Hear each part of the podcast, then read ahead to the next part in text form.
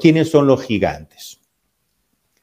Em, de hecho, hay muchos pasajes, muchos, muchas partes de la Biblia, perdón, y, no solo en, esa frase eh, del, Génesis, hay muchas partes en la Biblia donde se habla de gigantes. Desde el punto de vista de la interpretación católica de la Biblia, no hay ningún problema en creer en gigantes. Em, por ejemplo, Goliat. Goliat era un gigante y fue el más famoso. Sansón. Sansón era un gigante. Recuerda que él mataba leones con un, con un hueso. No sé ¿qué, ¿qué, fuerza tendría que haber tenido Sansón para eh, matar hombres con ese, con ese, con un, con un hueso. Por, por tanto, en decenas, decenas, yo, yo hoy, en la mañana, que para mí eh, es el, es el mediodía, hoy en la mañana me leí artículos sobre los gigantes y conté por lo menos 23 menciones de gigantes en la Biblia. Repito, desde el punto de vista de la ortodoxa católica no hay ningún problema. Ahora, ¿quiénes eran estos gigantes?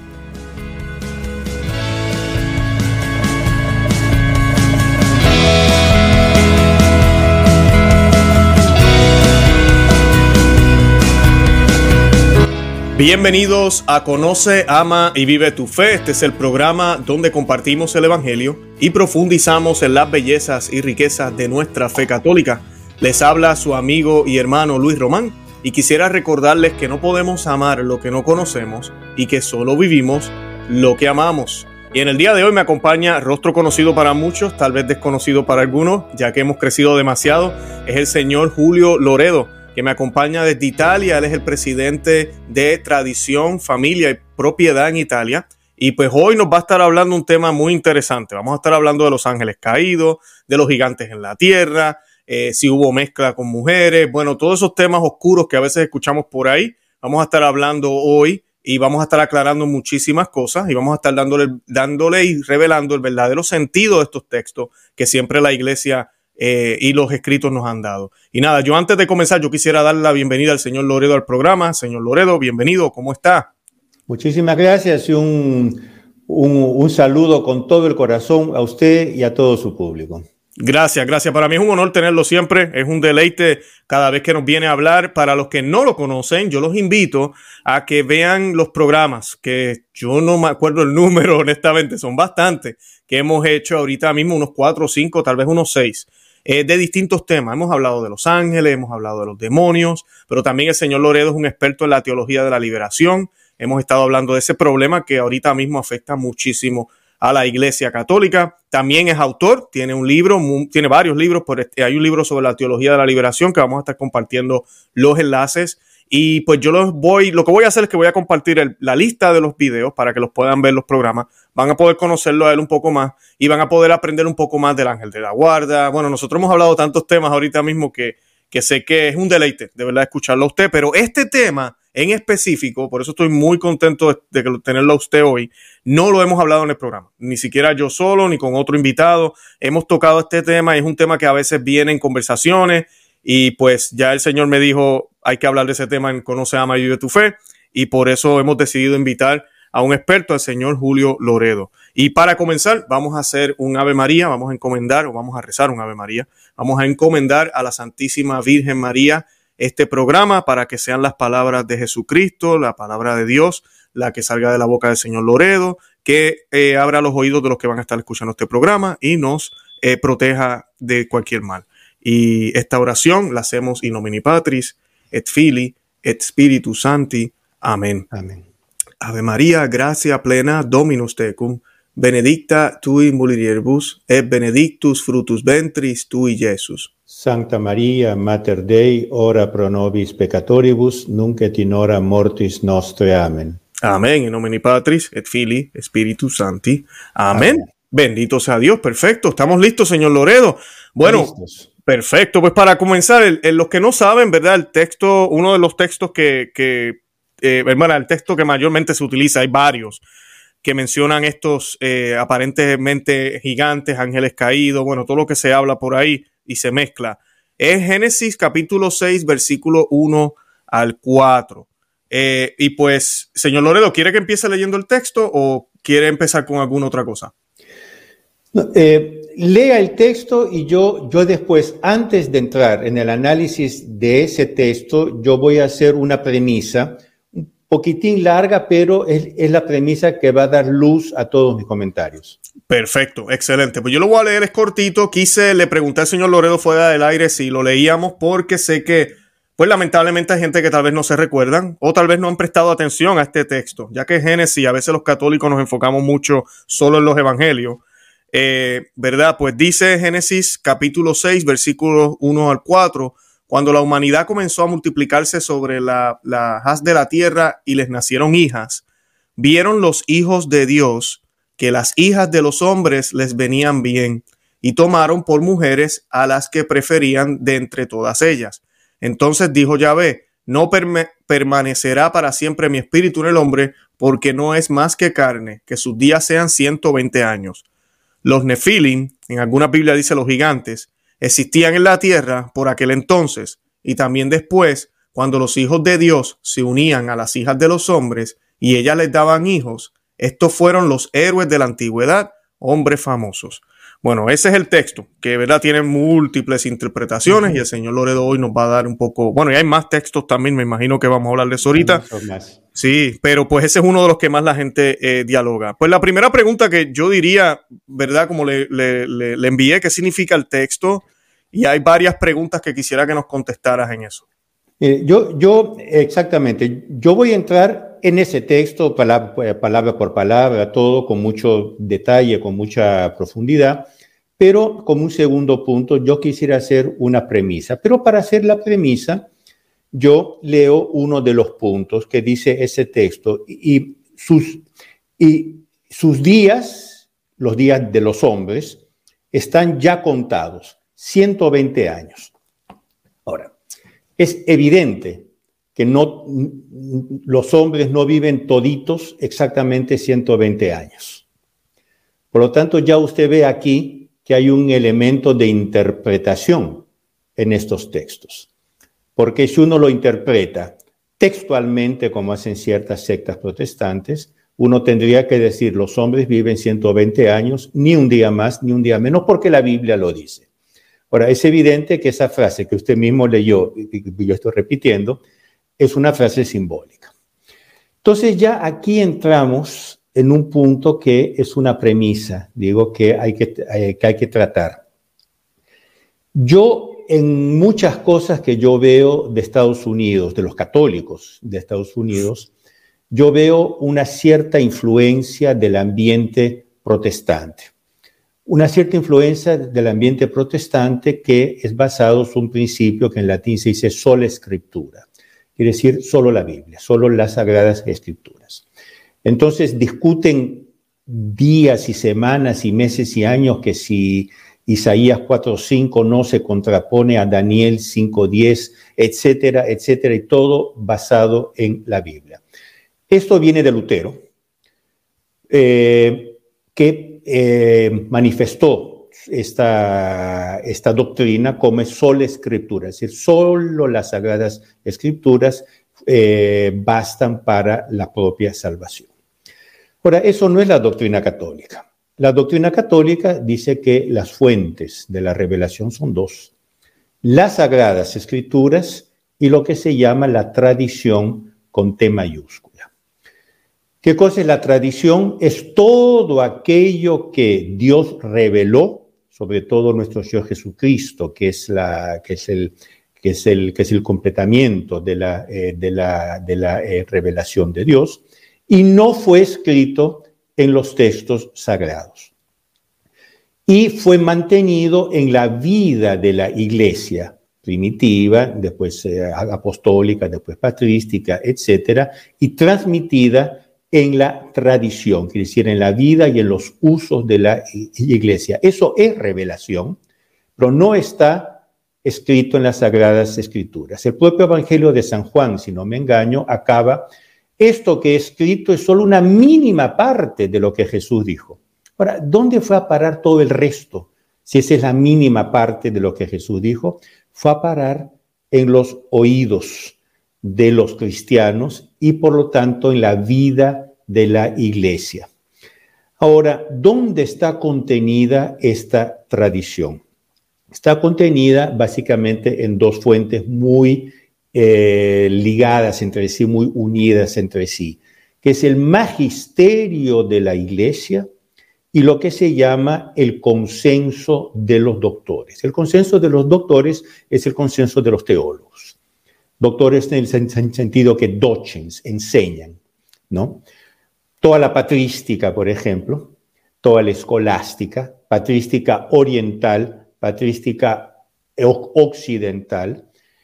Para aquellos que quieran realmente estudiar la Biblia, yo les aconsejo que se lean los 90 volúmenes de Miñe, M-I-G-N-E, Miñe, Patrística Oriental y dos cincuenta y tantos volúmenes de Patrística Occidental. Ahí ustedes van a ver solo la patrística, para no hablar después de la teología eh, eh, más tarde, eh, por ejemplo, la escolástica. Entonces, el magisterio de la iglesia y el consenso de los doctores, que forman la tradición, que interpretan con autoridad, sobre todo el magisterio, con autoridad las sagradas escrituras. Porque aquí, miren, hay que entrar en un tema muy, muy íntimo de cada uno de nosotros. Hay que tener humildad. Lutero pecó por orgullo. Si yo leo la Biblia y Dios me ilumina directamente y yo interpreto la Biblia como si fuera el Espíritu Santo. Él mismo, Lutero, decía, mi palabra es la palabra de Dios. Ahora, eso es orgullo, no es la posición católica cristiana que es basada en la humildad. Nosotros tenemos que tener humildad y entender que no tenemos los medios para entender la Biblia a fondo. Por ejemplo, yo le pregunto, no digo a usted porque no quiero ponerlo en embarazo, pero a, sus, eh, a su público. ¿Quién me puede decir la diferencia entre una accio eh, y una accio transiens? Una accio formaliter immanens sed virtualiter transiens es decir, una acción formalmente inmanente y virtualmente transitiva, que es un, criterio filosófico. Yo, no sé, yo no quiero preguntar a la gente, pero yo me, yo me pregunto, ¿quién de del público me sabría decir la diferencia entre una, eh, o qué es una acción formalmente inmanente, formaliter inmanens, pero virtualmente transitiva, virtualiter transiens. No sé si habrá alguien, alguien que haya estudiado teología así. Ahora, todas las acciones de Dios, todas, son formaliter immanens sed virtualiter transiens.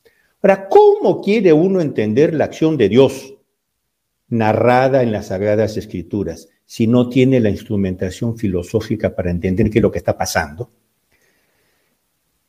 Por ejemplo, ¿Quién de su público me sabría explicar qué es la Formgeschichte?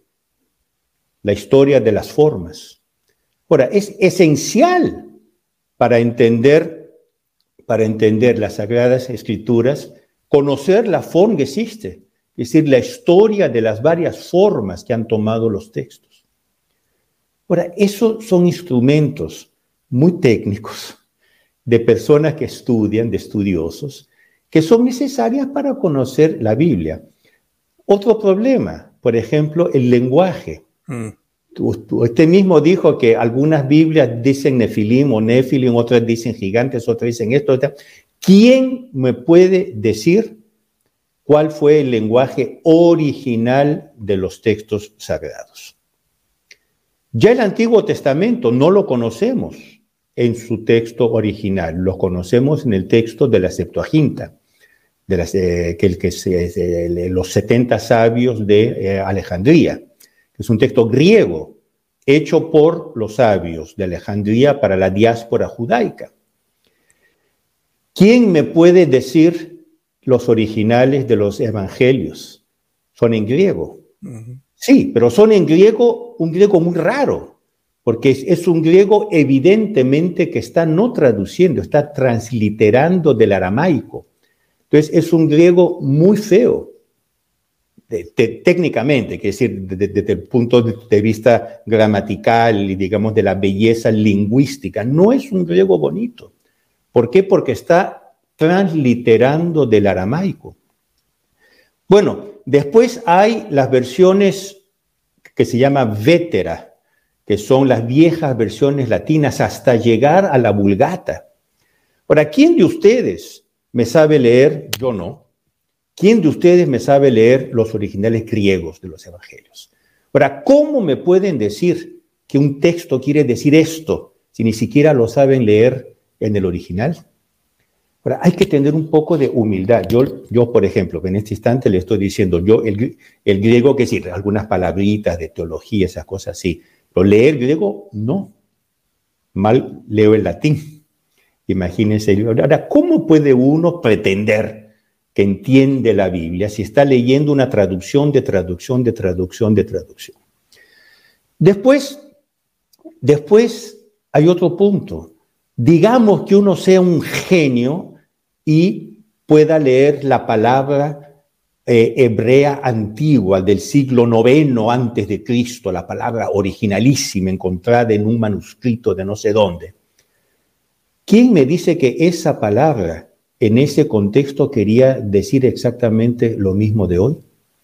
Por ejemplo, si uno lee el español medieval, el cantar del mío Cid, por ejemplo, en el original, uno no lo entiende.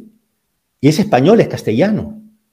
Que hay palabras que en esa época, estamos hablando de ocho siglos atrás, nueve tal vez, no sé, eh, querían significar otra cosa.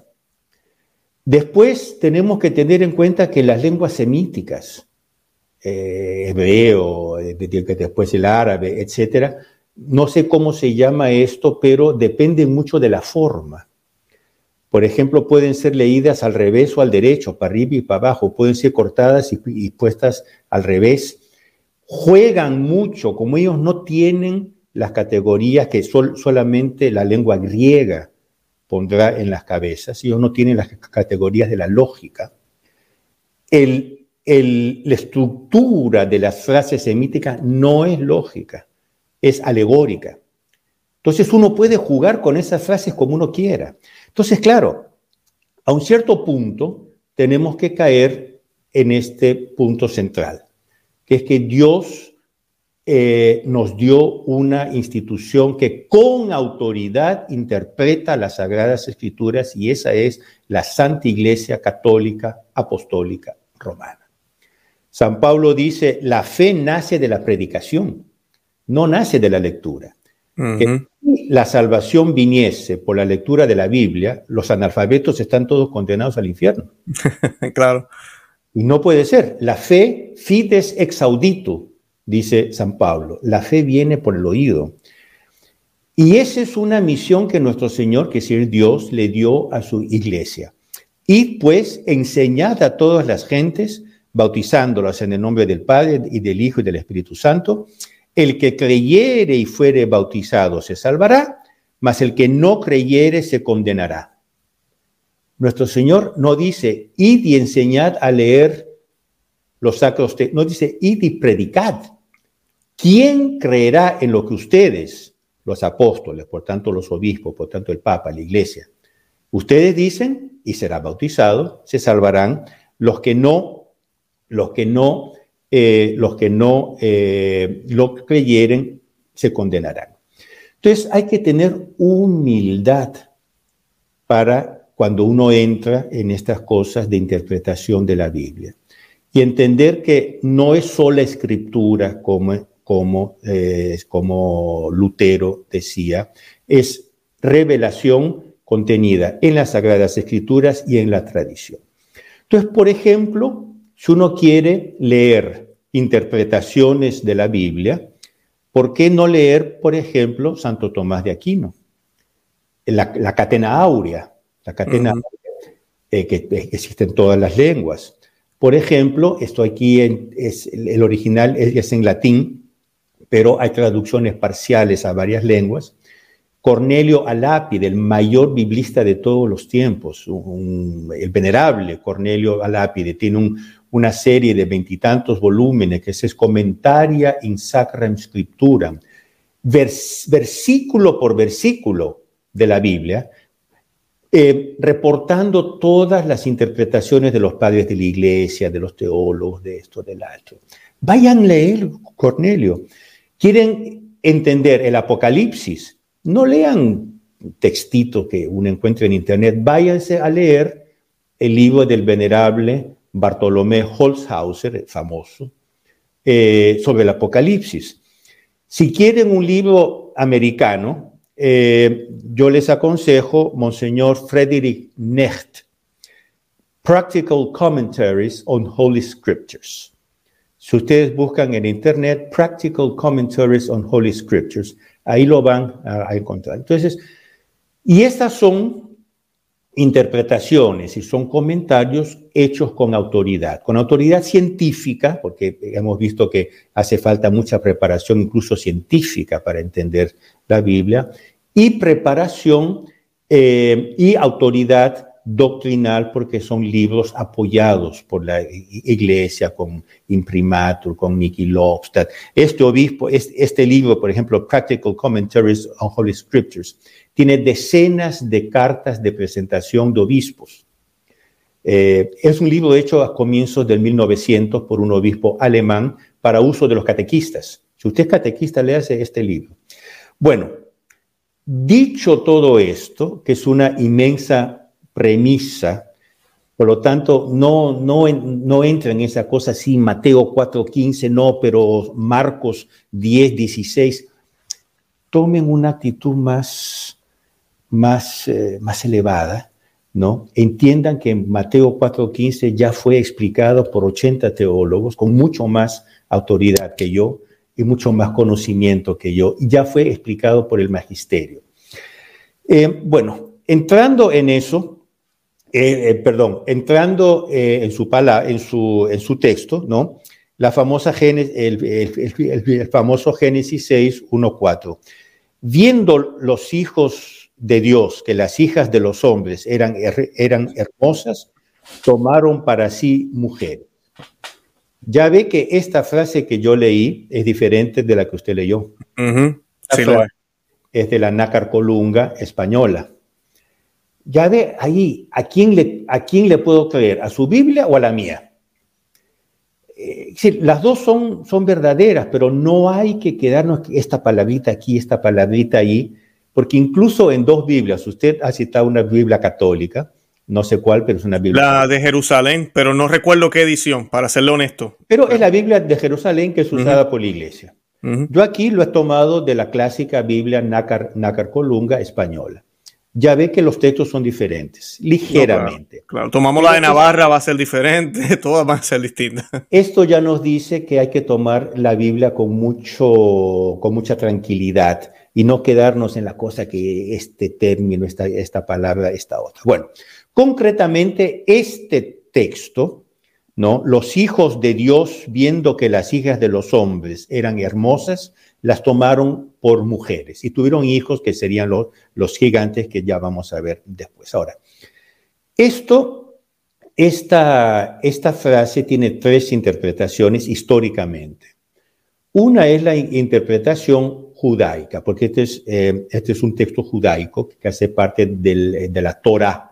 Eh, vamos a hablar de la Torah después, que es el Pentateuco eh, hebraico. ¿no? que es exactamente como el nuestro, porque nosotros el Antiguo Testamento, sobre todo el Pentateuco, lo tomamos de los judíos.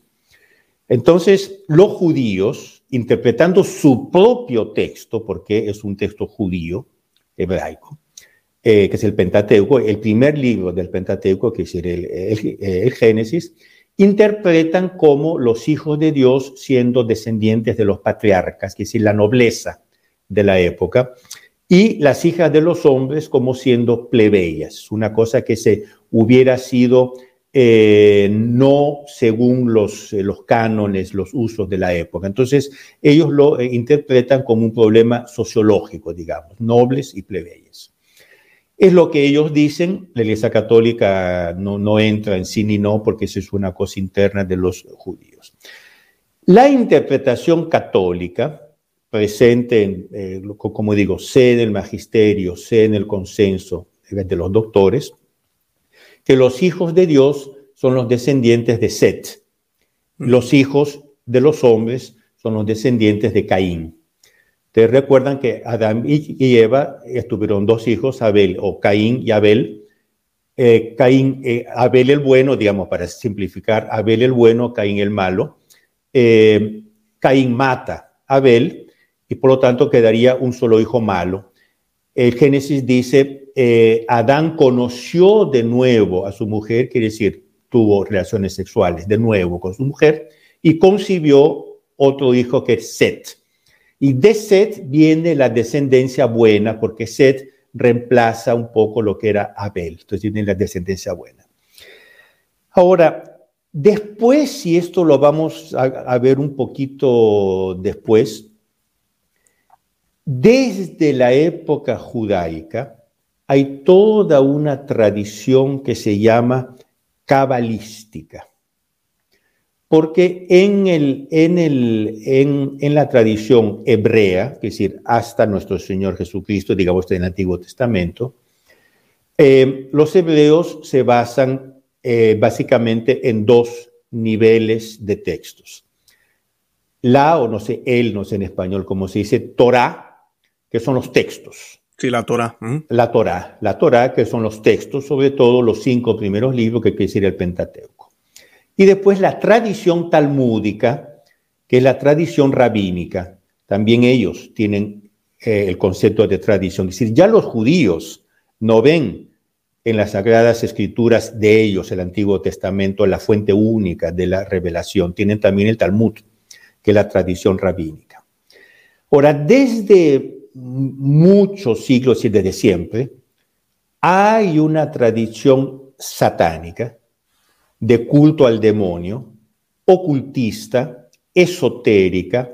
Por ejemplo, recuerda cuando el profeta, ahora no es Isaías, no, recuerdo, manda al ángel exterminador para eliminar a los malos y se comienza por mi clero que en el santuario, es decir, en el templo de, de Salomón, hace ritos al demonio. Si ya en la época del templo habían ritos satánicos dentro del templo. Por lo tanto, una, una corriente esotérica, ocultista, que toca ya en, el, ya en el satanismo, gnóstica. Y esto es lo que se llama la tradición cabalística, que la cabala se dice en, en, español, ¿no? porque en italiano es cábala la cabala. Por lo tanto, es una tradición ocultística, satanista, esotérica, por lo tanto, mala. Em, esta tradición cabalística, de la cual hace parte, solo lo vamos a ver después, el libro de Enoch, hace parte de la tradición cabalística, no hace parte de la Torá, no hace parte del Talmud, hace parte de la tradición cabalística. Que lo citan mucho, cuando se habla de estos temas, lo citan mucho la gente. Lo citan mucho y tiene que tener mucho cuidado porque viene de la tradición cabalística. Ni siquiera los judíos lo aceptan. Correcto, correcto. Gracias por eso, gracias. Entonces, bueno, esta tradición cabalística tiene que explicar de dónde nace el mal. Entonces, tiene toda una serie de explicaciones raras, apócrifas. Ahora vamos a ver después qué son los apócrifos y esta tradición apócrifa cabalística interpreta esa frase como los hijos de Dios serían ángeles y concretamente los ángeles decaídos. Eh, y los hijos de los hombres serían seres humanos. Entonces, habría, habría habido una unión entre ángeles y seres humanos, concretamente entre hombres y mujeres. Ahora, esto es contrario a la propia, al propio sentido del texto hebraico, porque el texto hebraico, perdón, yo, yo, yo bajo la mirada porque yo me preparé un textito, porque claro, estas cosas yo las conozco genéricamente, pero hay ciertos nombres, ciertas cosas que Hay, hay que, o, uno eh, las escribe o no se escribe. Bueno, el, el, eh, el texto original dice Benei Elohim, que literalmente quiere decir hijos de Dios. Ahora, hijos de Dios somos todos.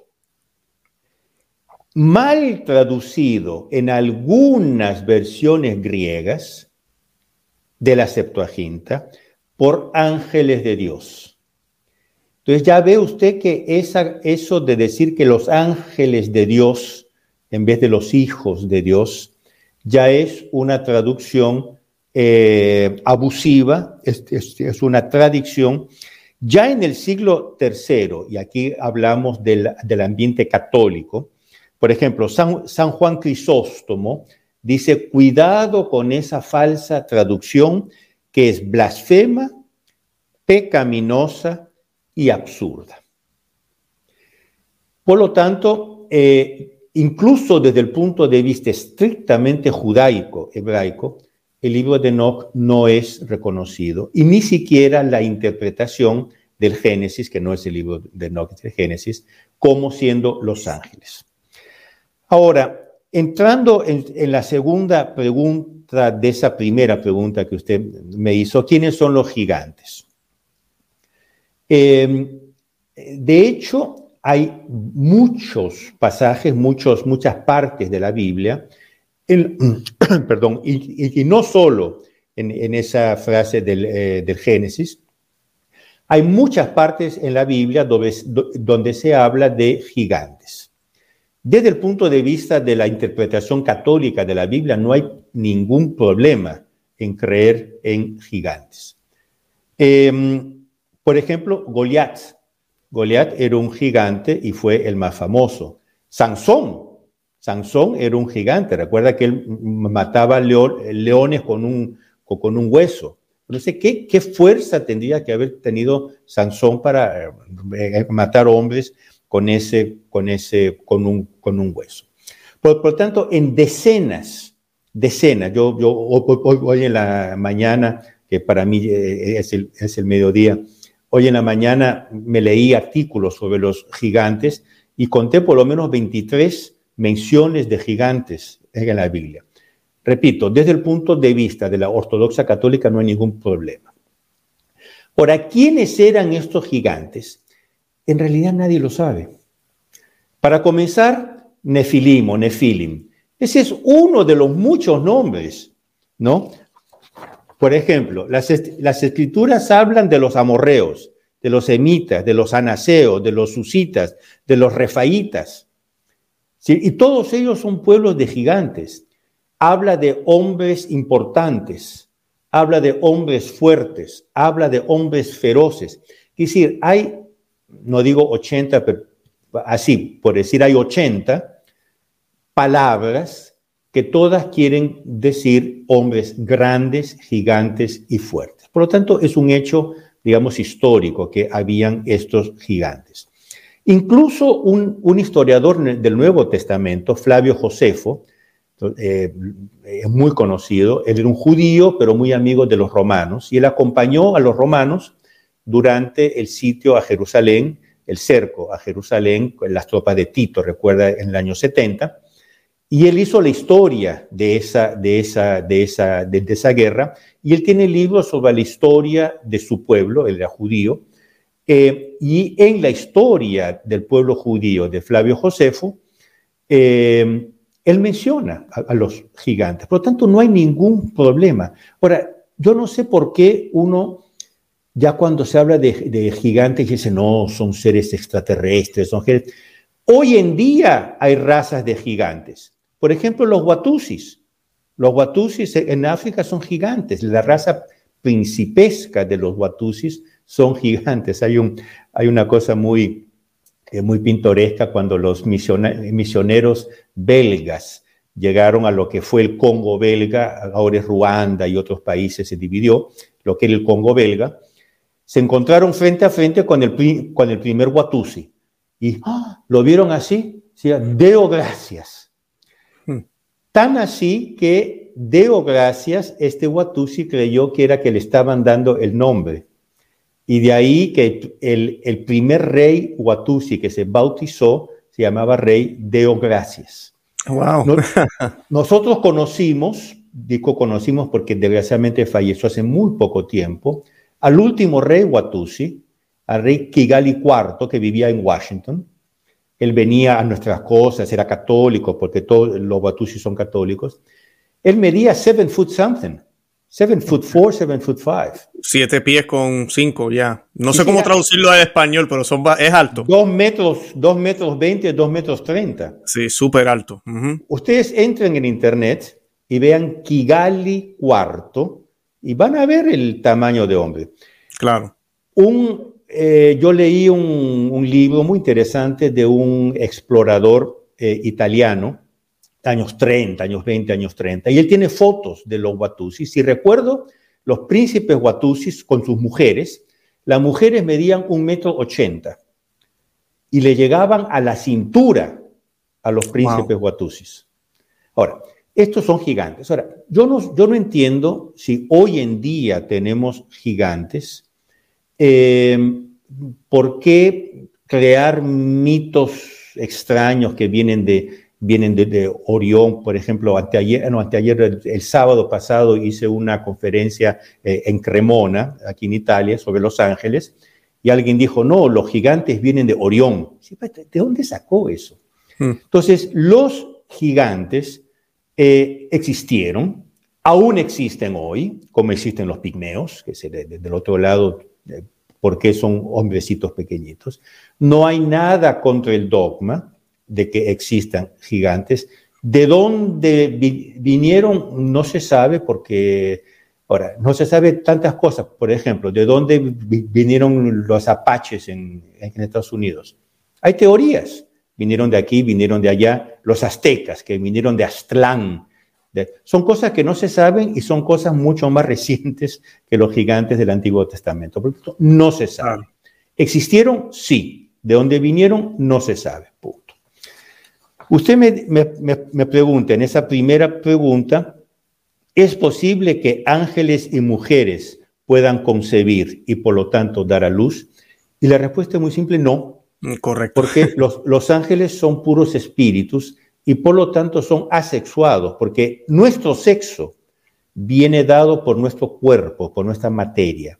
Usted dice, bueno, pero la psicología femenina es diferente de la psicología masculina. Sí, pero es el cuerpo femenino que amolda el alma femenina y el cuerpo masculino que amolda el, eh, el alma masculina. Tanto así que los bebés, los bebés uno no los distingue.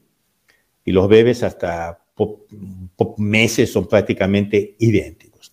Los ángeles son asexuados y todos citan esta frase del Evangelio de San Mateo, nuestro Señor dice, entonces eh, respondiendo Jesús les dijo, erráis ignorando las escrituras y el poder de Dios, porque en la resurrección los hombres ¿no? ni se casarán ni se darán en casamiento, sino serán como lo han los ángeles de Dios en el cielo. en el cielo no existen familias porque no existe casamiento.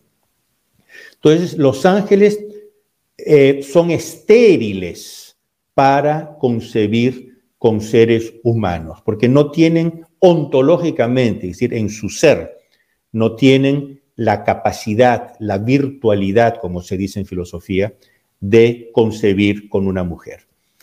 Usted dice, bueno, pero el Espíritu Santo concibió con Nuestra Señora, sí, por un milagro único en la historia, pero allí fue Dios directamente, ella no, no, no concibió con San Gabriel. No, sí, es una gran diferencia. Una gran diferencia.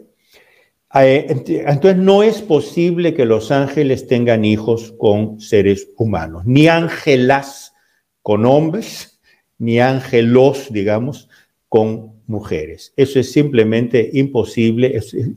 Pero ahí que está, pertenece a la tradición satanista, pertenece a la tradición luciferina, el creer que los demonios pueden copular con las mujeres. Y de hecho, en las misas negras, las mujeres se ofrecen sexualmente al demonio que, sería el, el, el, incubo, la mujer el sucubo, y tendrían relaciones sexuales. Eh, hay, hay, este film famoso, eh, Rosemary's Baby, ¿no? que habla de, de una que, que, fue poseída y tuvo. Toda, todo esto pertenece al ámbito de las misas negras, de los ritos satánicos, de los ritos esotéricos, no tiene nada que ver ni con la doctrina católica, ni con la sana eh, eh, mentalidad, digamos, de la gente. Excelente. Ah, oh, Señor Loredo, eh, iba, no sé si podemos seguir con la otra pregunta, pero directamente, sí. Con la de Enoch, porque pues me gustó lo que dijo sobre, sobre lo de concebir, ¿verdad? Se fue por el lado que me encantó lo que utilizó al Evangelio de, ah, de Marcos, creo que es, donde Jesús dice, Mateo, donde Jesús dice serán como ángeles porque pues se trata de eso, de que no va a haber interés, eh, no va a haber esa atracción, no hay, no hay necesidad de, reproducirnos. Eh, no se trata tanto de lo material o de lo físico, sino de, esa, de ese punto, que a veces la gente también malinterpreta y piensan, ah, nosotros vamos a ser angelitos también, y no, no es eso. Lo que Jesús está hablando es que no va a haber esa, esa necesidad, por ende, esta pregunta que me están haciendo de las esposas no tiene ningún sentido allá arriba, no, eso no va a ser problema allá arriba. Igual que, lo que usted acaba de decir, me encantó, me encantó. Ahora, el libro de No, que ahorita hablamos de eso, lo citan muchísimo. Eh, y usted acaba de decirlo, me encantó, mencionó la Cabala. Muchas personas que siguen Nueva Era incluso eh, están muy mezclados con esto, donde supuestamente habla de los orígenes de los demonios, de los gigantes, de la palabra nefilim, y sobre, sobre por qué algunos ángeles cayeron del cielo y una explicación de por qué el diluvio que se hizo, en, que está reportado en Génesis, era moralmente necesario. Eh, yo he escuchado también, y sé que esa no se la mandé, creo. Ah, no, sí, es la próxima pregunta. Más o menos ahí podemos. como si. Yo he conocido de que, y hay inclusive mucha arte eh, eh, en, el, en la internet, uno encuentra imágenes donde muestran como si los demonios son los que le muestran al ser humano todos estos pecados aberrantes que inclusive hoy en día vemos, que uno dice, ¿dónde se le ocurrió? pues esa, esa, son ellos, son ellos, y que por eso fue que moralmente era necesario que se destruyera eh, el, mundo, ¿verdad? En aquel momento con agua. ¿Qué nos puede decir de todo eso? Bueno, para comenzar, yo ya lo dije, y de hecho su, su pregunta 3 y 4 ya están, con, ya, ya están más o menos respondidas. Por lo tanto, este aquí es realmente el último punto grande que vamos a tratar. Excelente. Eh, ustedes tienen que tomar en cuenta el concepto de texto apócrifo. Apócrifo, eh, apócrifa en plural, eh, en griego apócrifón, el singular, significa oculto. Oculto en el sentido que no se ve. pasó al lenguaje más, más moderno, pero moderno ya hace siglos, como un texto no, no oficial. Entonces, hay muchos textos apócrifos, por ejemplo, judaicos. Los propios judíos y repito, nosotros cristianos y los judíos coincidimos en reconocer como canónicos eh, algunos libros del Antiguo Testamento, ya los judíos rechazan toda una serie de libros ya llamados apócrifa en griego por los propios judíos, entre ellos el libro de Enoch. Pero hay otros tantos. Por lo tanto, el concepto de libro canónico, quiere decir, entre comillas, oficial, y libro apócrifo, quiere decir eh, extra, fuera, ya existía y existe incluso en, el, mundo judaico. Ahora, eh, hablando de, eh, de, de, textos apócrifos para el mundo cristiano, los hay de tres, de tres tipos. Es muy importante saberlo.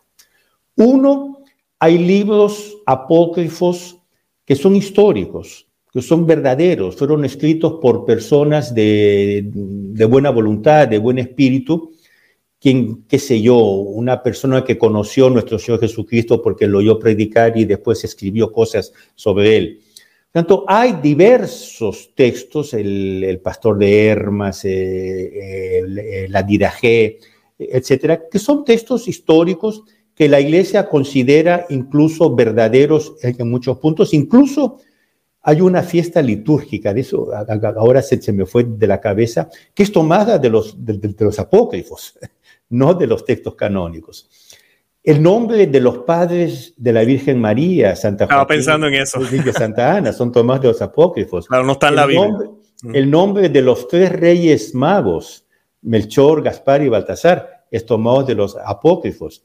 Incluso, ahora, ahorita, ahorita se me fue de la cabeza, pero hay una fiesta litúrgica de Nuestra Señora que es basada en los apócrifos. Por lo tanto, hay algunos textos apócrifos. Eh, señor Loredo, debe ser la, presentación de la Santísima Virgen La presentación. Cuando, la llevan al templo, yo creo que es sí, que están los libros apócrifos.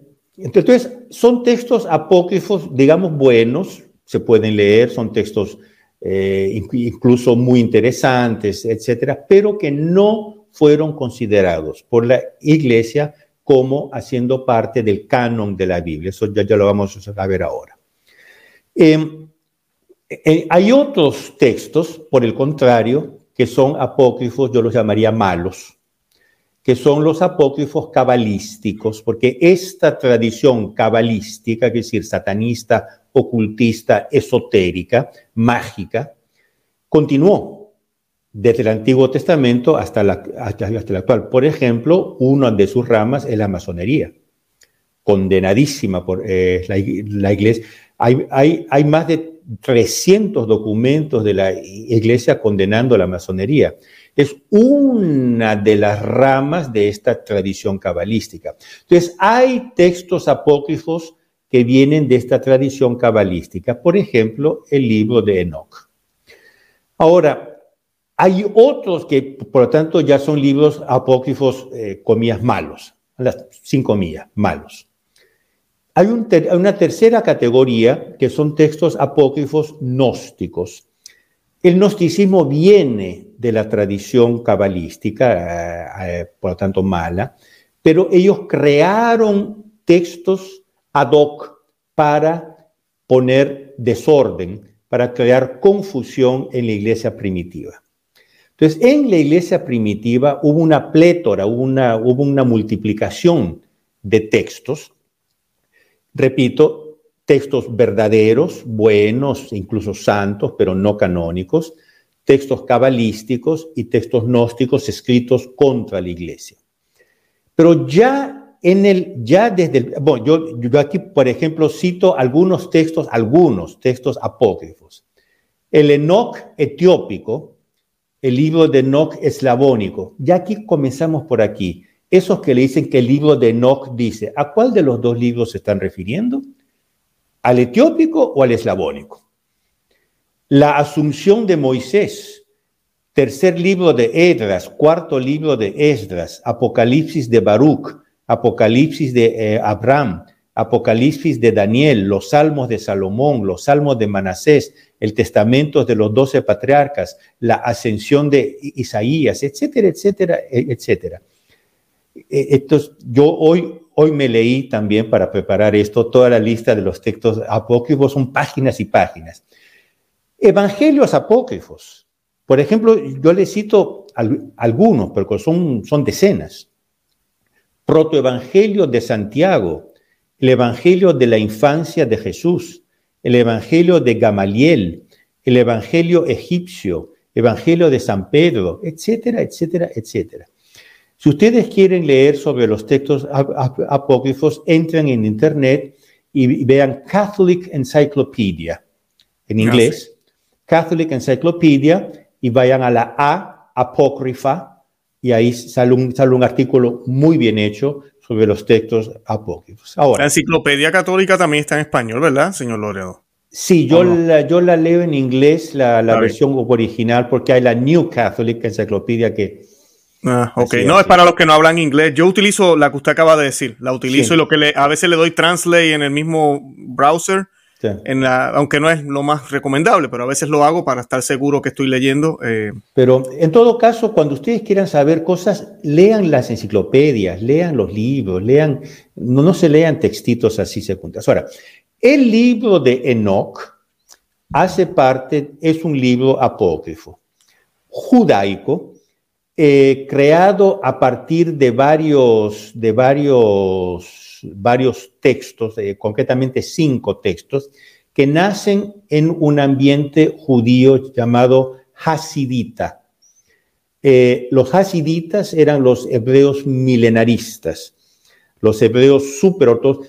Esa línea que sigue hoy, yo no sé si se ha visto fotos, usan unos sombreros de, piel enormes, negros, y unas barbas con, unas trenzas. Bueno, esos son los hasiditas. Ahora, los propios hebreos, en el concilio, concilio hebreo, no, no, no concilio de iglesia, de Jamía, que es el año 92, oficialmente condenaron el libro de Enoch, los judíos, los propios judíos, porque esa línea hasidita no es considerada una línea ortodoxa por los propios, por los propios judíos. Bueno, en, todo caso, estas, estos cinco libros se perdieron, pero fueron traducidos al etíope, al etíope antiguo. A partir del siglo IV se perdió completamente, ya nadie habló del libro de Enoch porque todos lo consideraban apócrifo. Por lo tanto, hubo un consenso, y repito, consenso judío y cristiano, de, eh, de considerarlo apócrifo. El libro de Enoch comenzó a ser redescubierto en el Renacimiento por una corriente revolucionaria que se llamó el cabalismo cristiano, íntimamente mezclado con el esoterismo, que decían contra la doctrina de la iglesia, el medioevo, toda la cristiandad medieval, hay que recuperar la sabiduría oculta de los antiguos magos, de los antiguos brujos, de los antiguos de la corriente cabalística. Entonces nace en ambiente cristiano en el 1400 una corriente llamada cabalística que deriva inmediatamente en el esoterismo, en la magia, en el satanismo. Pero de aquí nace unas ganas, eh, un deseo de, de redescubrir el libro de Enoch entonces comienzan a redescubrir textos hasta que en el 1773, un inglés, si no me engaño, descubrió en Egipto el texto copta del libro de Enoch, que es el Enoch etiópico, el Enoch copta. Bastante completo, es un libro enorme, tiene 80 capítulos. Y a partir de ahí se comenzaron a redescubrir eh, textos, eh, redescubrir fragmentos, por ejemplo, en los manuscritos eh, del Mar Muerto, en, los, en, los, de, en las grutas de Qumran, se descubrieron partes. Recientemente se descubrió un fragmento en Amalik, en Egipto, pero es siempre el Enoch, el Enoch etíope. Ahora, si ustedes quieren, sí, yo si alguien quiere seguir la corriente esotérica, mágica, cabalista, que, la siga, eh, cada uno es libre de hacer lo que quiera, porque no la llame católica, que no la llame según eh, la ortodoxia católica. Y ese es el libro de Enoch. Ahora, hay un hecho que la epístola de San Judas, que es la última epístola antes del Apocalipsis en la Biblia católica, que es muy corta, menciona a Enoch. Todo el mundo dice que menciona el libro de Enoch. No, menciona Enoch. Y cita una frase que parece tomada del libro de Enoch. Ahora, quien habla del libro de Enoch no dice que todas las frases que cita sean falsas. Es claro que no es. No. Por lo tanto, el hecho que la epístola de San Judas mencione Enoch y esta frase que parece tomada del libro de Enoch no quiere decir nada sobre la validez canónica.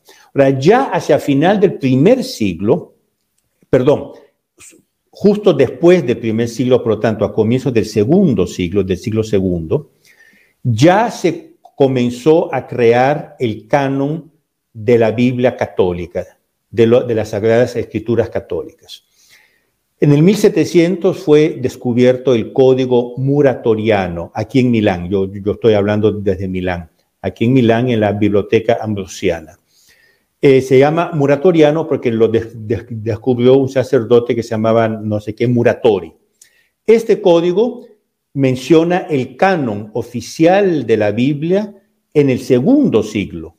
Por lo mm. tanto, en el segundo siglo, la iglesia, aparte dos o tres libros que estaban en duda y que un poco después, 100 años después, el, el Papa San Damaso, cuando ordena a San Jerónimo de traducir al latín la Biblia, que es, que, es el origen de la, de la Vulgata, él, él centraliza, él, perdón, él define todos los libros canónicos de la Biblia. Por lo tanto, la Biblia como la conocemos existe desde el siglo IV, pero 95% ya existía desde el siglo II, según lo demuestra el Código Muratoriano. Después, mucho más tarde, el Concilio de Trento, en 1570, define de nuevo eh, dogmáticamente el canon de la Biblia. Por tanto, y obviamente el libro de Enoch no está. Claro, claro. En el canon de la Biblia. Perfecto, excelente. Gracias, señor Loredo. Ahora, la otra pregunta que yo quería eh, hacerle, eh, esto ya es uno de los eh, episodios que yo creo que es importantísimo en el Antiguo Testamento, cuando ya, ¿verdad? Cuando, ¿verdad? El número, ¿verdad? ¿Cómo podemos, voy a leer la pregunta como se la escribía, ahí vamos. Dice, ¿cómo podemos interpretar la mención de gigantes en, el, números 13, ¿verdad? Número capítulo 13, donde Moisés envía espías a ver la tierra de Canaán y dicen ellos ver gigantes en ella. Tenemos la reacción de Caleb, ¿verdad? En aquel momento, que 45 años más tarde, eh, Josué, bendiciendo a Caleb, obtuvo, como le fue prometido por Dios, a Hebrón, el territorio que era llamado, y la palabra Quiriat Arba, pues Arba fue un famoso descendiente del gigante Anak. Y esto está en Josué, los que quieran buscar Josué 14, 6 al 13 y Josué 15, 13 14 hay más que leer ahí, pero más o menos me enfoqué en eso. ¿Qué nos puede decir de eso? No, no, eso ya está, ya, ya está respondido cuando dije que los gigantes existieron y ese es un hecho histórico. Es un hecho histórico, existieron, tuvieron varias ramas, hay incluso en el Nuevo Testamento una, una mención, no recuerdo dónde. Eh, por lo tanto, todo esto no, no tiene nada que ver. Ahora, ¿qué es lo que dice esto sobre los supuestos orígenes demoníacos o angélicos de los gigantes, nada. Dice simplemente que habían gigantes. Y esto, como dije, es un hecho histórico. Ahora, usted me preguntó una cosa que le respondo rápidamente. No fue el demonio que enseñó a los hombres algunas maldades. Ahora, em, el pecado, el pecado tiene una raíz en la, en la naturaleza decaída del hombre. Por lo tanto, el hombre tiene una tendencia a pecar. Em, lo, que se dice en arca abierta, el justo peca, como se dice en español, ¿no? Eh, una tendencia a pecar. Ahora, no es que todo pecado sea inducido directamente por el demonio, pero es evidente que al, demonio interesa que el hombre peque, porque cuando el hombre peca, se convierte en esclavo del demonio, por lo tanto, él, él, puede esperar que esa alma se pierda y la agarre él para el infierno. Por lo tanto, es de suponer que todo acto o todo pensamiento o acto malo del hombre sea al menos ayudado, cuando no inducido por el demonio. No quiere decir que todo acto mal sea directamente el demonio que lo está provocando. Por lo tanto, se puede decir que todas las maldades de los hombres, el demonio tiene interés en fomentarlas. Esto sí, en fomentarlas en mil, mil modos, creo que ya hablamos en, otro programa. Los ángeles, sean los buenos, sean los malos, que si los demonios, no pueden meter ideas en nuestra cabeza y no pueden doblegar nuestra voluntad, pero pueden inclinarla y pueden hacernos perder la cabeza con alucinaciones, con imágenes, eso sí, y pueden inclinar nuestra voluntad. Entonces, todo el mal que ha habido en la historia es de suponer que si no fue directamente inducido por el demonio, al menos haya sido fomentado, haya sido ayudado por el demonio. Esto no excluye que, así como hay apariciones de, la Virgen María, del Sagrado Corazón de Jesús, incluso de ángeles, en Fátima, eh, yo estoy hablando, yo no sé cuándo va, va, a ir en onda, pero el 13 de octubre eh, se está celebrando la última aparición de la Virgen de Fátima, que comenzó con tres apariciones del ángel del Portugal, del ángel de la paz, a, los tres eh, pastorcitos. En las apariciones, eh, eh, la Virgen María, nuestro Jesucristo, etcétera, enseñan cosas, dicen cosas a las personas que aparecen. Se puede suponer perfectamente que en apariciones demoníacas el demonio enseñe cosas a los hombres. ¿Por qué no? Si los ángeles pueden enseñar cosas, ¿por qué los demonios no pueden enseñar cosas? Por lo tanto, es perfectamente ortodoxo y no hay que ir a la tradición esotérica, cabalística, no, hay que ir a la teología católica simple. Es perfectamente ortodoxo creer que el demonio pueda enseñar cosas a los hombres en la línea del mal, así como los ángeles pueden enseñar cosas en la línea del bien. Eh, como dije, el ángel de la paz, el ángel del Portugal, que, que apareció a, los tres pastorcitos de Fátima, les enseñó cosas. Por, lo tanto, no hay, no hay nada contra la ortodoxia católica el decir esto. Ahora, usted tiene razón que dice, hay ciertas maldades que superan la maldad humana y hay que suponer una acción diabólica. Existe la posesión diabólica. Y existe un poco menos que posesión, se llama infestación, que es un grado menor de posesión. Existe la infestación diabólica. Uno ve, pues, por ejemplo, las cámaras de gas que mataban judíos. Hace falta mucha, pero mucha maldad, mucha maldad para hacer una cosa de esas meterlos en la cámara de gas diciendo que van a tomar una ducha, van a ducharse y lanzar ese gas. Eh, mucha maldad. Esos son almas torcidas por una infestación cuando no una posesión diabólica. Eso es perfectamente posible, perfectamente probable y no hace falta que los demonios se unan con mujeres para dar a hijos y cosas. Eso, eso puede pasar tranquilamente en cualquier momento, así como los ángeles enseñan verdades a los hombres, los demonios pueden enseñar falsedades y maldades a los hombres. Excelente. Ahora, última preguntita, señor Loredo. ¿Quién peleó contra Jacob? Que a veces hay malas interpretaciones con eso también. Eh, ¿Un ángel? Eh, ¿Un gigante? ¿Fue un ángel caído? ¿Ángel de Dios? Eh, ¿Esta pelea fue física? entonces, bueno, uno que la pelea fue física, lo fue porque la Biblia dice que incluso eh, se enroscaron en el suelo, ¿no? Por tanto, fue una pelea física. Ahora, que fue un ángel es muy claro y es la interpretación clásica tradicional de siempre, eh, por varios motivos. Para comenzar, eh, Jacob le pide una bendición al ángel. Ahora, una bendición se pide a un ser superior, a Dios. El ángel de por sí no, no, puede bendecir. Cuando un ángel bendice, como cuando el Papa bendice, él bendice en nombre de Dios, ¿no? Eh, eh, la benedictio vobis potes in nomine Patris et Filii Spiritus Sanctis. Incluso el Papa no dice yo lo bendigo en nombre de Francisco. No. El Papa mismo dice en nombre del Padre, en nombre del Hijo.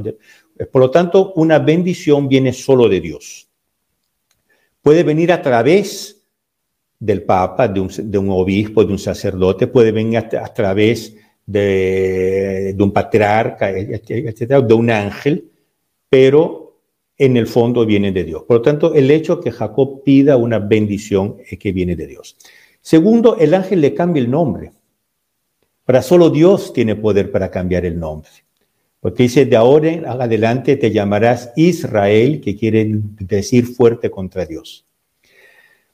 Por lo tanto, es, y eso de fuerte contra Dios, ustedes leen Cornelio Alapi, de este teólogo que yo mencioné, es un teólogo jesuita, fin de 1600, comienzos de 1700, que tiene este, esta monumental comentaria in sacram scripturam. Él comenta largamente este, este episodio y lo comenta en el sentido por qué Jacob tuvo que luchar contra Dios. Y lo asemeja a varias luchas que han habido contra Dios. Por ejemplo, San Patricio de Irlanda, él al final de la vida se subió al monte San Patricio, o lo que hoy se llama monte San Patricio, Croa Patrick, y le pidió tres gracias a Dios. Y se quedó rezando, rezando, rezando, rezando, rezando, en espíritu jacobita, en espíritu fuerte contra Dios, a las tantas se le apareció un ángel y le dice, Patricio, tu primera oración ya fue atendida. Y San Pedro dice, no, Señor, yo estoy pidiendo tres y tres me vas a dar. Y él continuó. De repente aparece el ángel de nuevo y dice, ya, la segunda, el, segundo pedido fue atendido. Dice, no, Señor, yo estoy pidiendo tres. Bueno, la tercera vez aparece el ángel y le dice, la, tu tercer pedido fue concedido y ya que perseveraste con la fuerza contra Dios, Dios te concede un, cuarto, una cuarta gracia. Eso otro día tal vez podamos hablar sobre San Patricio. Pero este es el espíritu de fuerte contra Dios. Por tanto, él luchó contra un ángel que se había corporificado, porque un ángel puede tomar una forma humana, sea juntando moléculas de aquí y de allá, haciendo un muñeco y animándolo, o tomando el cuerpo de una persona. Por ejemplo, cuando San Pablo encuentra una persona que le dice, no, tú no vas por aquí, tienes que ir para allá porque tú tienes que ir a Macedonia. Él dice, era el ángel de la guardia de Macedonia que se me apareció. Ahora, era un hombre. Y San Pablo dice, era el ángel de la guardia que me está llamando a, Macedonia para que yo evangelice Macedonia. Por lo tanto, es muy, es perfectamente ortodoxo, es perfectamente plausible que un ángel aparezca con facciones humanas. Y fue contra un ángel que Jacob luchó. Excelente, perfecto, señor Loredo. Gracias, gracias, gracias. Tremendo. Yo quisiera pues darle un minutito si quiere concluir con cualquier cosa que nos quiera añadir. Yo sí les quiero decir a las personas, hoy que hablamos de gigantes, hablamos de, de ángeles caídos, no nos olvidemos que el gigante de gigantes es Dios. Y si estamos en gracia, andamos con el gigante de gigantes. Dice las Sagradas Escrituras, no nos tenemos que preocupar por nada. Eh, lo que tenemos que sí hacer es mantenernos en gracia para que no perdamos la protección del gigante de gigantes y la bendición que nos da Él, de que la primera es estar vivos, estar aquí, eh, eh, que haber dado a su propio Hijo por nuestros pecados. Y siempre y cuando nos pongamos en gracia, mira, las puertas del cielo están disponibles, están abiertas para nosotros. Señor Loredo, ¿algo más que quiera añadir? Yo, yo, yo iba a decir exactamente lo, lo que usted dijo, tal vez con otras palabras, pero exactamente lo que usted dijo. Yo me dirijo a, mis hermanos o a nuestros hermanos católicos. Nosotros somos hijos de una iglesia que tiene dos mil años. En estos dos mil años, la iglesia ha desarrollado un magisterio, una liturgia, una doctrina, una pastoral bellísima. No nos dejemos engañar por estupideces. Si queremos saber la verdad, vamos a la fuente límpida, a la fuente cristalina de la ortodoxia católica. Vamos al catecismo, sea el catecismo es el nuevo o el compendio del catecismo, sea el catecismo de San, de Pío X, sea el catecismo del Concilio de Trento, porque dicen la misma cosa. Eh, que queremos conocer cosas, vayamos a los libros de los teólogos, libros de los santos, al libro de los comentarios. Eh, por ejemplo, hay un sacerdote francés Berté, eh, Berté, que siglo XX, por tanto es reciente, que tiene tres o cuatro volúmenes comentando los evangelios, como si fuera una novela. Él va contando los evangelios como si fuera una novela y los va comentando. Son los comentarios sobre los evangelios de Padre Berté. Eh, tenemos un tesoro en nuestras manos. ¿Por qué vamos a ir a agarrar aguas sucias de no sé dónde? Exacto. Exacto, señor Loredo, gracias, de verdad que sí. Yo voy a compartir los enlaces de todos los programas que hemos hecho con el señor Loredo. Voy a también a compartir el enlace de la TFP para los que quieran ayudar a esta gran causa, tradición, no causa, movimiento, tradición, familia y propiedad, que hacen un trabajo excelente. Eh, yo he hablado de ellos aquí, eh, mi hijo inclusive es miembro también acá en los Estados Unidos, y pues de verdad que son hombres que, como lo he dicho muchísimas veces, Estamos en tiempos revolucionarios, quieren sacar a Dios del mundo, nosotros debemos y tenemos que actuar como contrarrevolucionarios. Y de verdad que un gran ejemplo lo da la tradición familia y propiedad en todo el mundo, en todo lo que hacen, en todo lo que escriben, en las conferencias que nos brindan, en toda la labor bonita que hacen de evangelización, de ayuda, de todo lo que hacen. De verdad que son hombres dedicados completamente a Dios, soldados de Cristo y caballeros de María. Y pues nada, yo con eso me estaría despidiendo. Eh, señor Loredo, gracias un, un, millón. De verdad que le deseo lo mejor. Yo voy a estar orando mucho por usted. Invito a la audiencia a que recen el próximo rosario que usted va a hacer en su casa. Lo va a hacer por el señor Loredo y por tradición, familia y propiedad. Y nada, de verdad que los amo en el amor de Cristo. Y Santa María, ora pro nobis. Ora pro nobis. Muchísimas gracias a usted y gracias a sus eh, eh, espectadores por la, por la paciencia. Excelente, que Dios me los bendiga. bye bye. Amén.